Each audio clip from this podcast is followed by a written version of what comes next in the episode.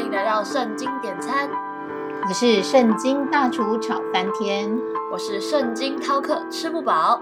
圣经大厨我不懂，为什么只要有人犯罪了，大家就会毫不留情的去指责那个犯罪的人呢？圣经饕客，你说到这个部分呢，我就想到圣经中那个行淫乱妇人的那个故事。大厨，我知道这是在约翰福音八章三到十一节。好吧，那我们就开始来说说这个故事喽。现在我们开始上菜喽。今天要说的是约翰福音八章三到十一节，行淫乱妇人的故事。文士和法利赛人带着一个行淫时被拿的妇人来，叫他站在当中，就对耶稣说：“夫子，这妇人是正行淫之时被拿的。”摩西在律法上吩咐我们要把这样的妇人用石头打死，你说该把他怎么样呢？他们说这话乃试探耶稣，要得着告他的把柄。耶稣却弯下腰，用指头在地上画字。他们还是不住地问他，耶稣就直起腰来对他们说：“你们中间谁是没有罪的，谁就可以先拿石头打他。”于是又弯着腰，用指头在地上画字。他们听见这话，就从老到少，一个一个的都出去了，只剩下耶稣一人，还有那妇人仍站在当中。耶稣直起腰来对他说：“妇人，那些人在哪里呢？没有定你的罪吗？”他说：“主啊，没有。”耶稣说：“我也不定你的罪，去吧，从此不要再犯罪了。”在这个故事当中。文士和法利赛人带着一个行淫时被抓的妇人来到耶稣面前，要求耶稣裁决。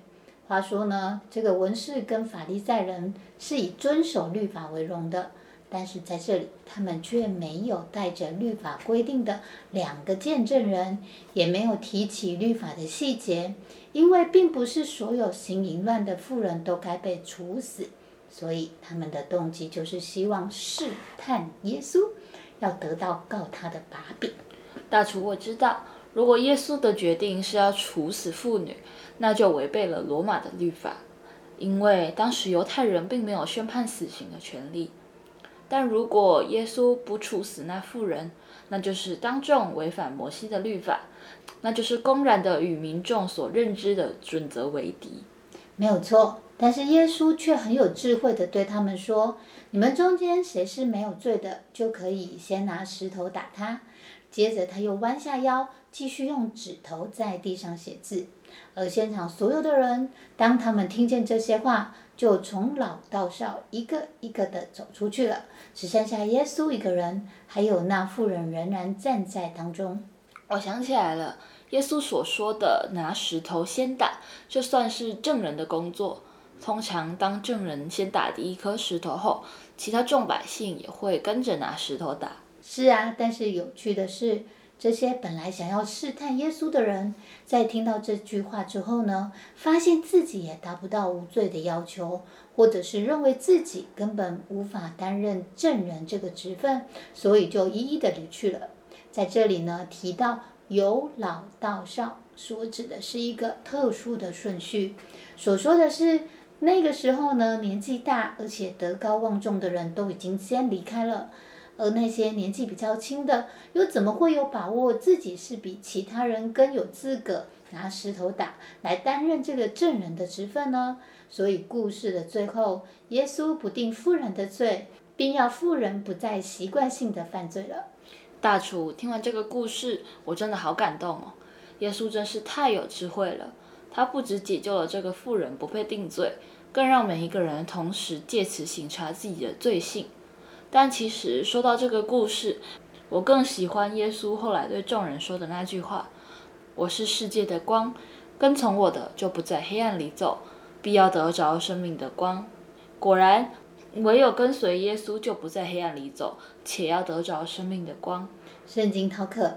当你可以这样说的时候呢，想必你已经自觉到自己也无法达到无罪的要求，而明白我们是无法论断人的。是啊，我想吧，我这个人虽然没什么坏心思，但是要说是完全无罪的，我可不敢这样说。举例来说，每次看到圣经中提到不可奸淫，其中提到的是凡看见妇女就动淫念的，这人心里已经与他犯奸淫了。老实说，我觉得以圣洁的标准来说，就算是动了念头，而虽然没有真的去做，这也算是犯罪。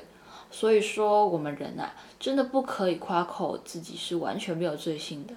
没有错，有很多人觉得自己没有罪，所以不需要耶稣基督十字架的救恩。那是因为每一个人对罪的理解或者是定义是不相同的。但若是大家都了解了神起初造人的时候，人还没有犯罪，陷在罪里的之前的那一种光景，那才有可能真正的明了罪对人到底影响是什么。大厨，我也不懂，罪对人的影响到底是什么？你快点跟我说啦，别卖关子了。其实啊，若想要知道罪对人的影响究竟是什么，那就要从创世纪开始说起。当时候，耶和华神用地上的尘土造人，将生气吹在他鼻孔里，他就成了有灵的活人，名叫亚当。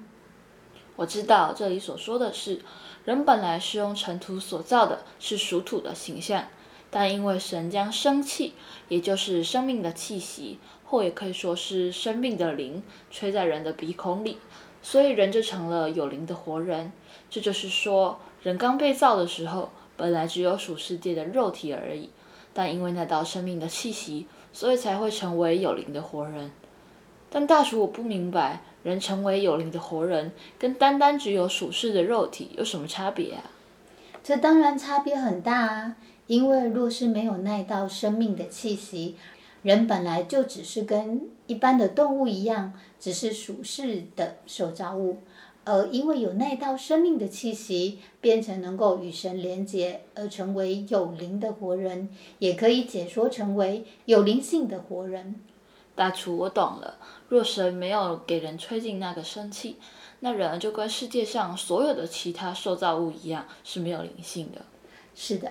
但因为人犯了罪，吃了伊甸园中善恶树的果子，当时神曾吩咐亚当：园中各样树上的果子你可以吃，只是分别善恶树上的果子你不可吃，因为你吃的日子必定死。这也就是说，一旦人吃了那果子，就必定死。而这个死所指的是，因为人不听神的劝诫。这以罪的定义来说，就是所谓的悖逆罪。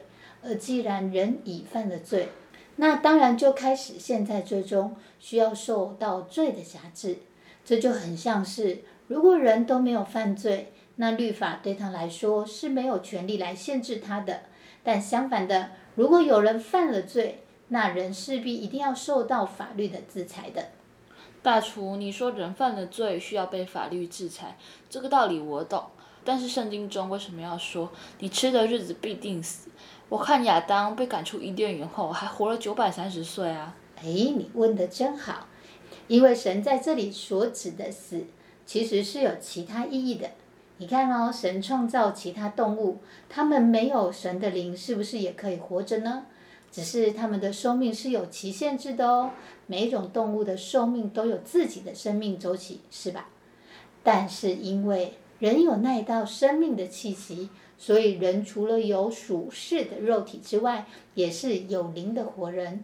由此看来，若人只是单单有肉体而没有灵性的话，那肉体在受造的时候也有其肉体本身的寿命周期。而神在这里所说的死，其实真正指的是人因为犯了罪，受到罪的辖制，所以导致灵性已死。而因着灵性已死。而导致无法再与神连结了。我明白了，这里所说的死，其实是人因灵性已死而与神隔绝，只是人肉体受造时的寿命周期仍然还是继续运行，只等到其寿命周期终结。我现在终于搞清楚了，为什么圣经中会说罪的公价就是死。原来人一旦犯了罪，那死真的是唯一的结局。大厨，这是不是说？人若是没有陷在罪里，那因灵性永远活着，人也能永远活着呢？其实啊，现在已经没有办法再用这个角度来解说了，因为人已经犯了罪，而且已经在罪的辖制底下，所以呢，应该来谈谈神的救赎的计划。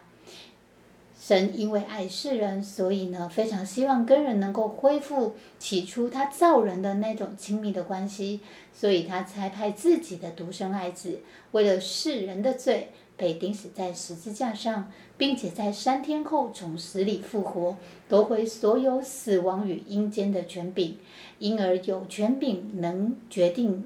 让人死，或者是让人活，只要愿意相信耶稣是为了自己的罪被钉死在十字架上的这个救恩而受洗成为基督徒的，那这个人就可以因为耶稣宝血的洁净而成为灵里无罪的人，然后透过圣灵而重新与神连接，成为灵性活着的人。我现在总算知道了。基督徒因为相信耶稣的救恩，所以在受洗后已经成为灵性活着的人，所以能够透过圣灵重新的与神连接。难怪我在教会中发现，那些越愿意去亲近神、渴慕神的人，他们似乎不太容易被俗世的罪性影响，而能活出圣洁的生命。我现在根本就迫不及待的想赶快去跟所有的朋友说这个救恩的道理了。光想到人能够跟神恢复起初的关系。那神将会有多开心？我想要赶快去跟大家说这个救恩的道理。大厨，我现在要去跟我的朋友说喽。记得锁定圣经点餐，一起来找圣经大厨点餐哦。我们下回见啦，拜拜，拜拜。